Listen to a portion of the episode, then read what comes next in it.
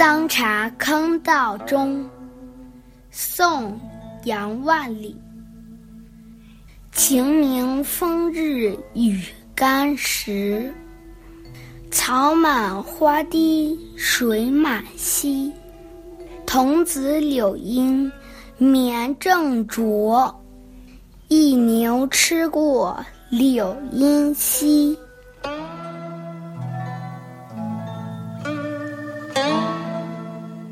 这首诗创作于宋光宗绍熙三年，杨万里六十六岁，朝廷下令在江南推行铁钱会子作为货币流通。杨万里上书谏阻，得罪了朝廷重臣，后来只好以病请辞，回归到家乡吉水。这首诗就是他当年在安徽泾县桑茶坑路上所写的。整首诗的大意是：雨后的晴天，风和日丽。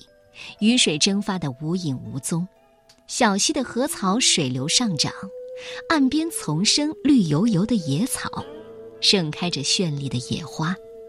一个牧童躺在柳荫下，睡梦正甜，而那头牛只管埋头吃草，越走越远，一直吃到柳林的西面。